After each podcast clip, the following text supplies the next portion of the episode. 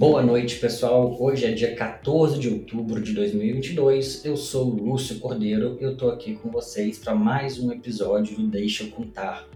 Neste episódio eu vou falar para vocês as principais notícias da política, economia e tecnologia no Brasil. Tudo bem?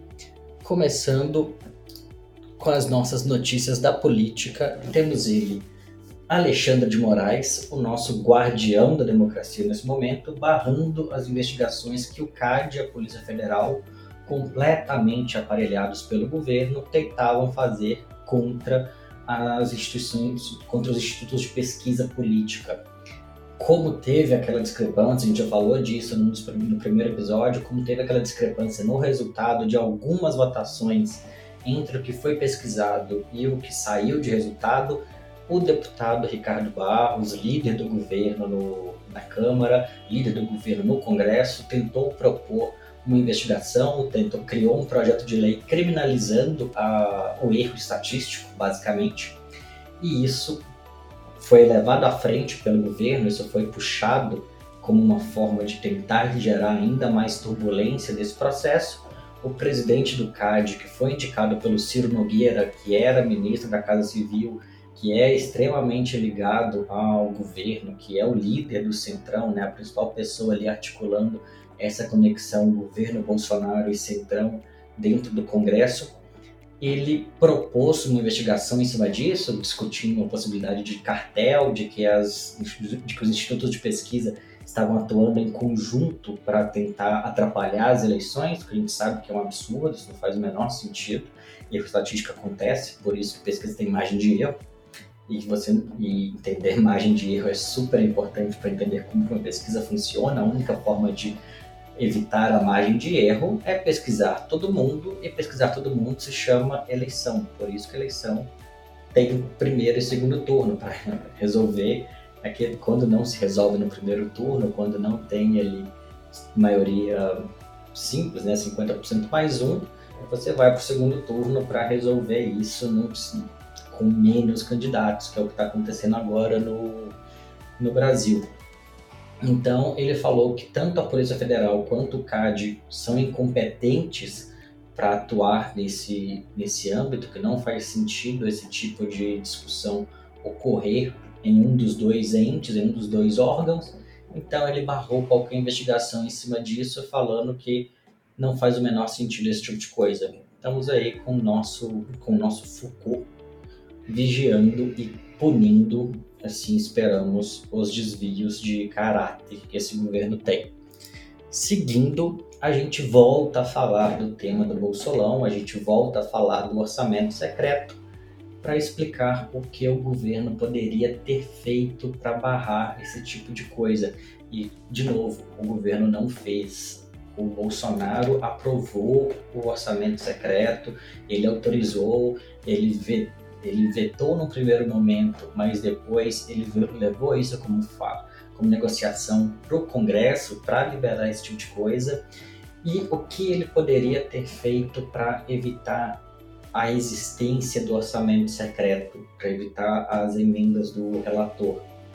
O que todos os outros governos fizeram antes dele, que foi tornar o processo de negociação com o Congresso um processo mais transparente, porque negociação com o Congresso, negociação com bancada sempre existiu, isso não é novidade, é assim que toda democracia funciona. O Biden, por exemplo, nos Estados Unidos, estava discutindo o, New,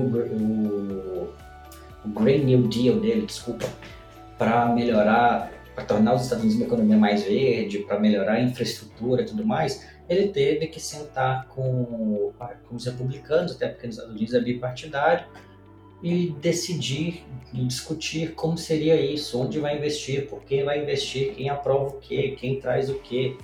A Itália passou por uma eleição recente, está formando um governo, vai ser um, vai ser um governo de extrema direita, obviamente, um governo neofascista, mas esse não é o, não é o caso os partidos precisam sentar e discutir e entender como isso vai funcionar, quem assume cada ministério, quais as responsabilidades.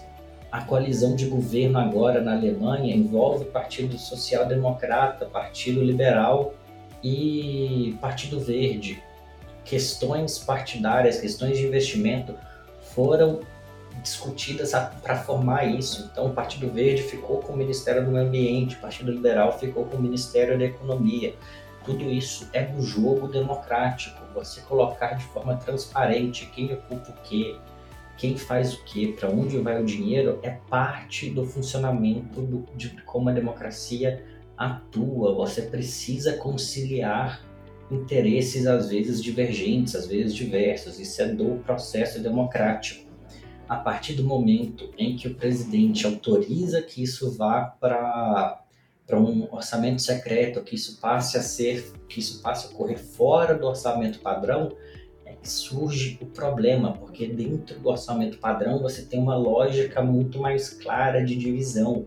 Quando isso vai para uma outra parte do orçamento que ninguém sabe, que ninguém acompanha, é aí que começam os desvios de caráter, é aí que começam os desvios de dinheiro, é aí que vai a corrupção, a negociação, a alocação de verba dentro do jogo democrático é parte do processo. Você tirar isso de cima da mesa e jogar para baixo dos panos é o problema. É isso que o governo não fez. O governo atuou de forma constante para reduzir a transparência do processo de, de orçamento, do processo de definição de alocação de verbas.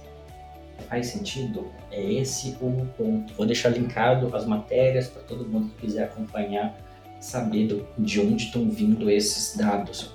E por que, que eu falei muito dessa questão liberal, dessa questão de orçamento, dessa questão de alinhamento entre partidos e da questão democrática? Pela Próxima notícia. Entrando agora nesse meio de campo entre política e economia, ficando ali bem no meio termo, o ponto da pergunta é: qual a liberdade que o Bolsonaro defende?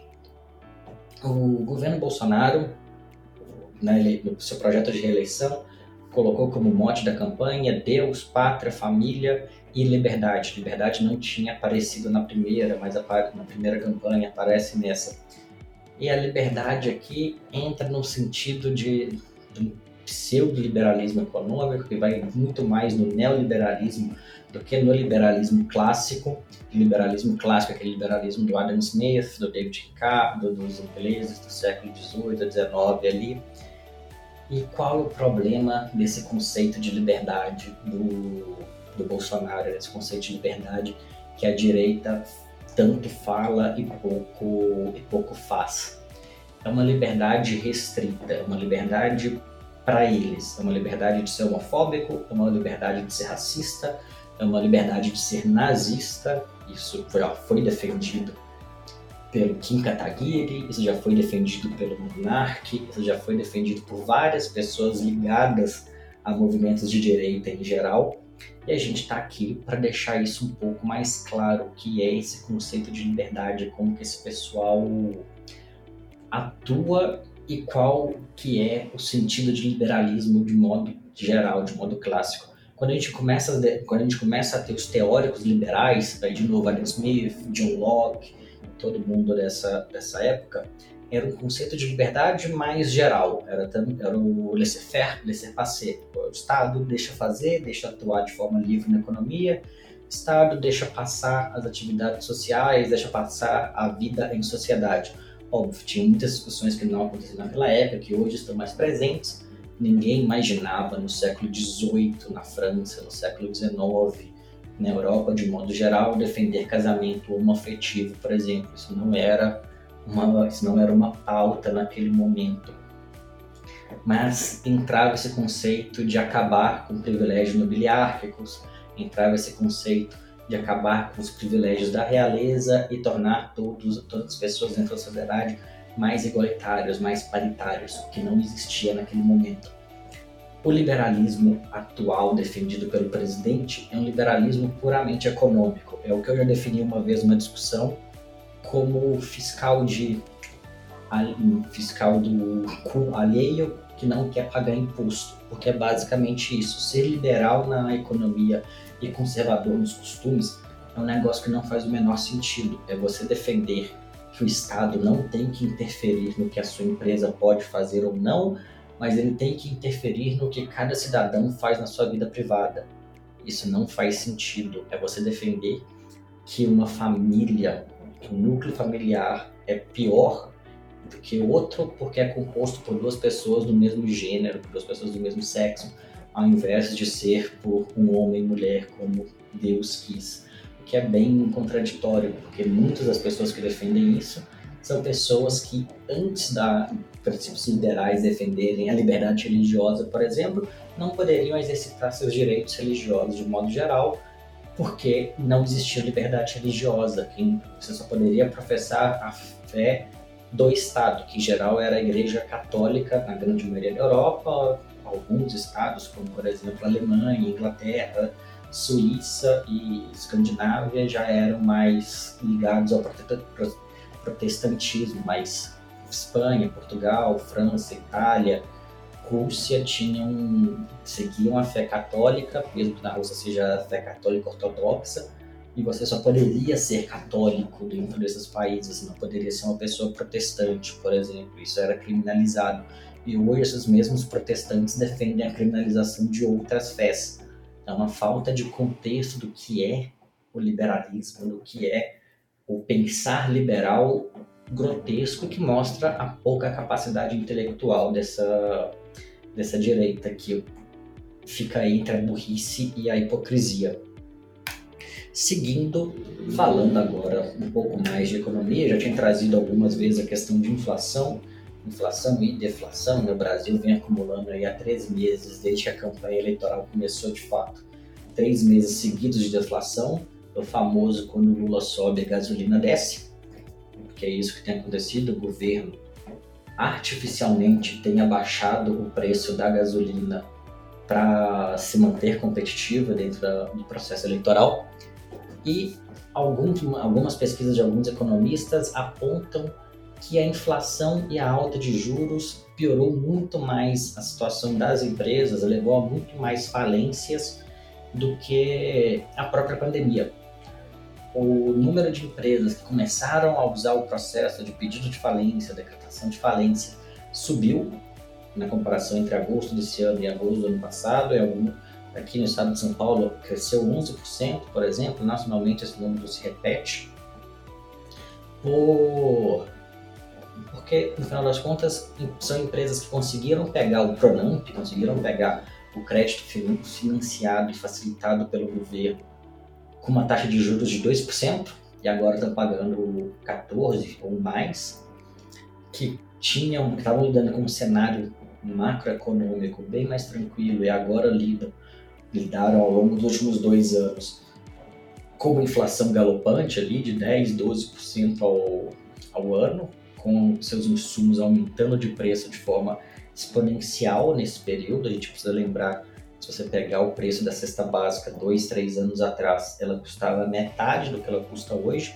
O impacto disso nos negócios é absurdo, é gigantesco. Isso atrapalha muito o nível de atividade econômica então, a questão da inflação, a questão do, do aumento de juros mesmo, e ninguém, ninguém poderia esperar uma decisão tão conservadora do, do governo de fazer a inflação subir, fazer a taxa de juros, desculpa, subir tanto assim. A taxa de juros multiplicou por 7 basicamente em um ano. Isso é bizarro, isso é absurdo, gera um estresse gigantesco no sistema, piora muito a qualidade de vida da população como um todo, como a gente tem visto acontecer. Assim, a gente tem hoje 33 milhões de pessoas passando fome e quase metade da população em insegurança alimentar. E a gente precisa deixar isso sempre muito claro pelo risco que é, que é isso. E a última notícia vem do portal startups.com.br, que é uma coluna que eu acho que não é divertidinho, Além da Faria Lima, assim, ainda startup mineira óbvia aposta em contabilidade de bolso para crescer. Primeiro, não é uma startup. Essa óbvia vem de, uns, de uma empresa de contabilidade que já tem 30 anos de mercado, são os próprios fundadores que colocaram dinheiro, que eram, são sócios do escritório de contabilidade, então assim, zero startup. Não vou nem discutir o produto, eu acho que trouxe essa matéria mais para falar de um problema do jornalismo brasileiro como um todo, principalmente o jornalismo de, de tecnologia. Relações públicas, assessoria de imprensa não é jornalismo. Se a única coisa que você faz é pegar o press release de uma empresa e publicar, você não está fazendo jornalismo, está fazendo assessoria de imprensa. Jornalismo é outra coisa. Você não pode falar que está fazendo uma análise aprofundada, que é o melhor ponto para se encontrar informações sobre o mercado, quando a única coisa que você faz é copiar e colar o e-mail que te mandam, sem qualquer análise crítica da situação, sem qualquer discussão sobre o modelo de negócio, sobre a forma como, como aquilo funciona. É preciso, para o Brasil se desenvolver de forma mais forte no ambiente de tecnologia, é preciso, inclusive, de um jornalismo mais crítico, que está em falta em todos os, os cenários, em todos os padrões. Então, fica essa crítica aqui agora para o mercado. E é isso. Esse foi o episódio de hoje, dia 14 de outubro, do Deixa eu Contar.